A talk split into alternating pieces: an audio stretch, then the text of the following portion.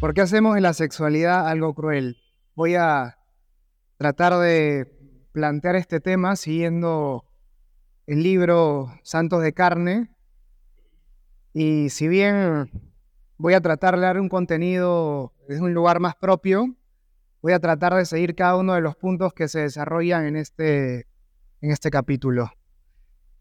En primer lugar, quería plantear una pregunta. Sexualidad, un asunto de cuerpos, es el primero de los tres puntos que quiero desarrollar brevemente con ustedes ahora.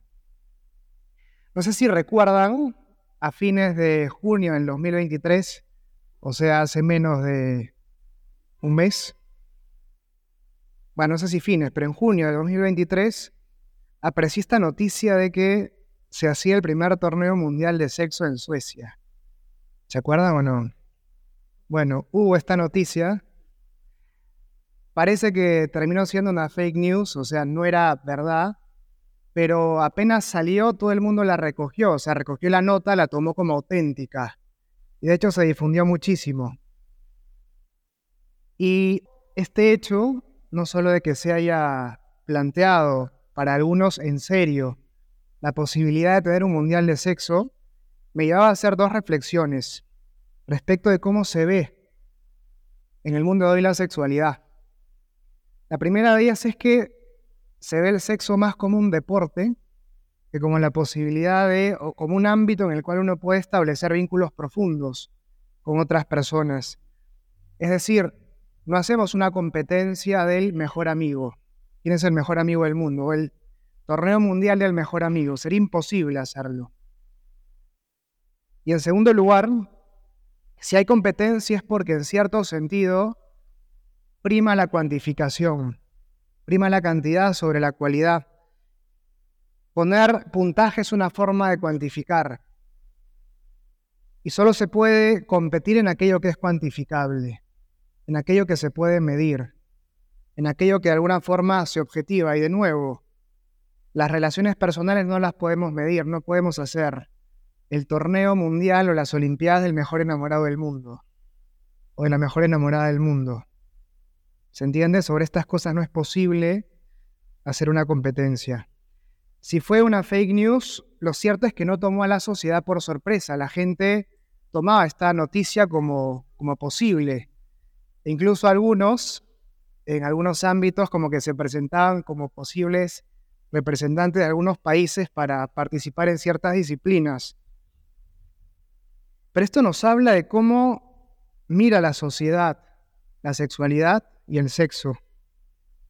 Parecería ser más una actividad física, se asemejaría más a un deporte, a una mera calistenia, que a algo que me permite establecer un vínculo real con otra persona.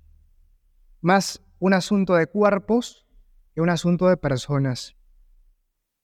San Juan Pablo II pone sobre la mesa en su teología del cuerpo, pone sobre la mesa una verdad que siempre estuvo en la fe de la iglesia, pero él la plantea de una forma desafiante. Él dice, yo no tengo cuerpo, yo soy cuerpo. Yo soy cuerpo quiere decir que el cuerpo es algo esencial a mí, no puedo renunciar a ello. Pero él dice además, no solo soy cuerpo, soy más que cuerpo, soy una persona soy una unidad de cuerpo y alma. Pero el hecho de plantear el cuerpo como algo esencial me permite también establecer un vínculo indisoluble entre persona y cuerpo. Porque entonces el cuerpo no es algo en lo que yo puedo desprenderme, no es algo que yo pueda poner en juego sin que ese acto involucre también la totalidad de mi persona. No sé si han visto la película de los Power Rangers. ¿Sí? Han visto que en un momento los Power Rangers se meten en estos robots gigantes, los dinosaurs, y los dinosaurs se golpean, se pegan, y a la persona que está dentro no le pasa absolutamente nada, más que un susto. Bueno, mi cuerpo no es una especie de dinosaur, no es que yo pueda ponerlo, por ejemplo, en acto en el ámbito de la sexualidad, y mi yo que permanece adentro no se ve en absoluto afectado. Cuando yo miro a alguien no estoy mirando una máscara, cuando toco a alguien no estoy, por ejemplo, toco la mano de alguien, no estoy tocando una suerte de barrera que se interpone entre la persona y yo. Cuando miro a alguien estoy mirando a la persona, es mucho más que su cuerpo. Cuando toco a alguien estoy tocando a la persona, es mucho más que tocar solamente un cuerpo. Y por lo mismo, donde pongo en juego mi cuerpo, estoy poniendo en juego toda mi realidad personal. La sexualidad no es solo un asunto de cuerpos, no está llamada a ser solo un asunto de cuerpos, sino un asunto de personas. De forma tal que el cuerpo no se presente como algo opaco, sino como algo traslúcido. Es decir, que yo viendo el cuerpo vea más que solo un cuerpo, sino que el cuerpo me permita, es decir, que el cuerpo me permita contemplar la riqueza de la persona. De forma tal que toda actividad en la que pongo en juego el cuerpo tiene también mi sello personal. El que entra en esta actividad es una persona, soy yo, no es solo mi cuerpo. Y por eso la sexualidad está llamada a ser un asunto de personas, no solo un asunto de cuerpos. ¿Qué es lo que ocurre en la pornografía? Interesan los cuerpos, no los rostros interesa solamente el cuerpo y ese es el gran drama de la pornografía. Toma a una persona poseedora de una riqueza insondable y la presenta únicamente como un cuerpo. El problema no es que muestra mucho la pornografía, sino que muestra muy poco. En cambio, en una, mirada, una mirada cristiana de la sexualidad, lo central, por así decirlo, no es el cuerpo, sino el rostro. En la pornografía no interesa el rostro, interesa el cuerpo solamente. Porque en el rostro se reconoce a la persona, entonces toda actividad en la que me involucro tiene ese sello personal. Primer punto entonces, sexualidad no es un asunto de cuerpos. Segundo punto, tal vez el punto más interesante, espero, deseo sexual un camino para llegar a Dios. Vamos a ver cómo sale esto.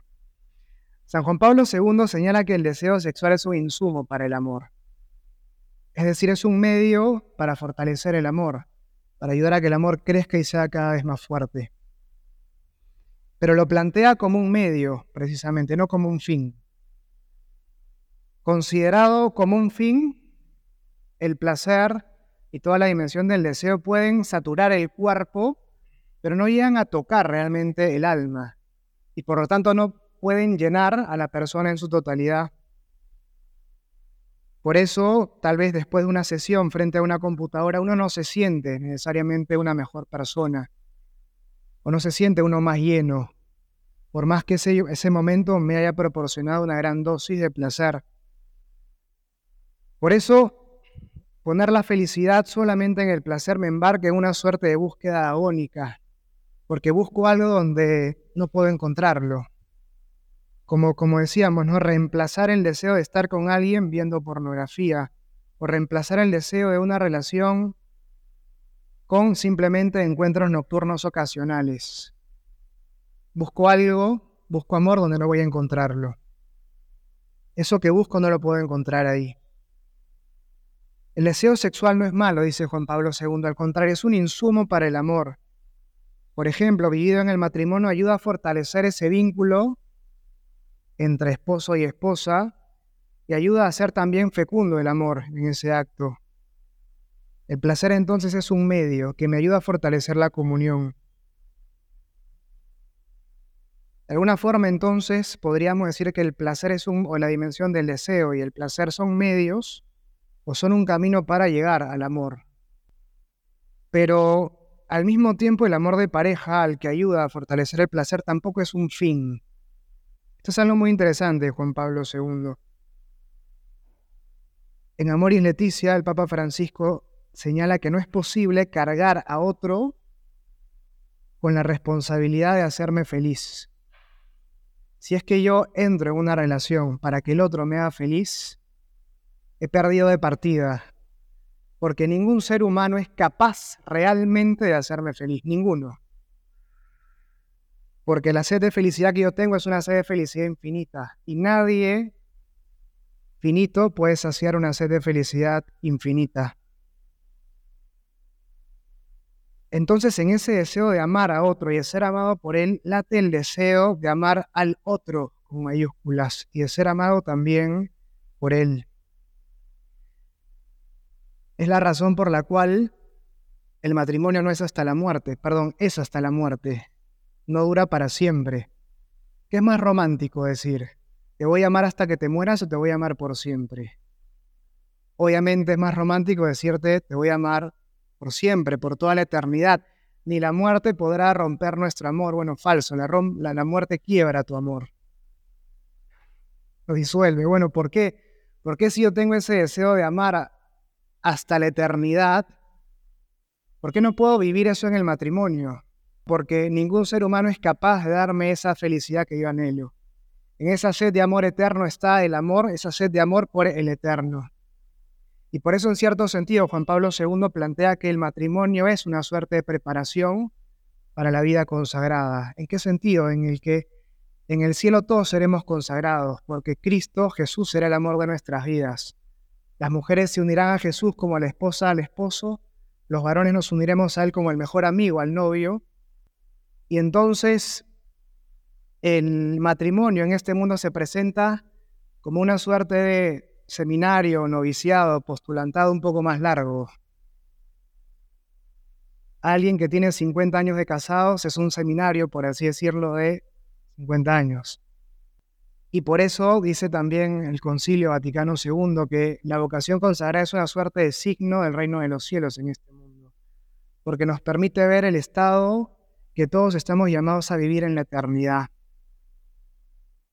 en el amor al otro, amando a la otra persona, entregándome a otra persona, me descubro llamado a un amor todavía más grande.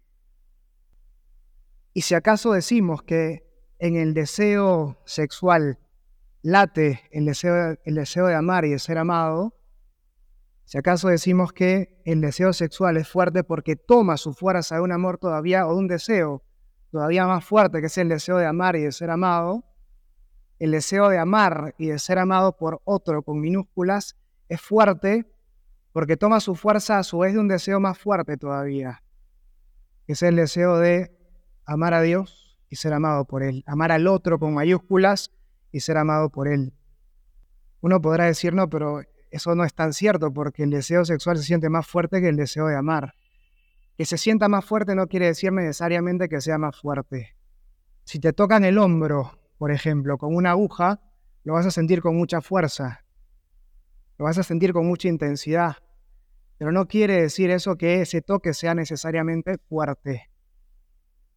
Empujarte el hombro, por ejemplo, para que te muevas es mucho más fuerte, solo que no se siente con la misma intensidad. Algo similar pasa con el deseo de amar y el deseo sexual. El deseo sexual se siente con fuerza, pero no quiere decir por eso que sea más fuerte. Y si acaso es fuerte, es como decíamos porque toma su fuerza de un deseo todavía más hondo, más profundo. Es el deseo de amar, de entregarme. Y si ese deseo es tan fuerte como para darle fuerza al deseo sexual, ese deseo de amar a otro con minúscula y entregarme a otro con minúscula, toma su fuerza el deseo de entregarme a otro con mayúscula y de ser amado por ese otro con mayúscula también.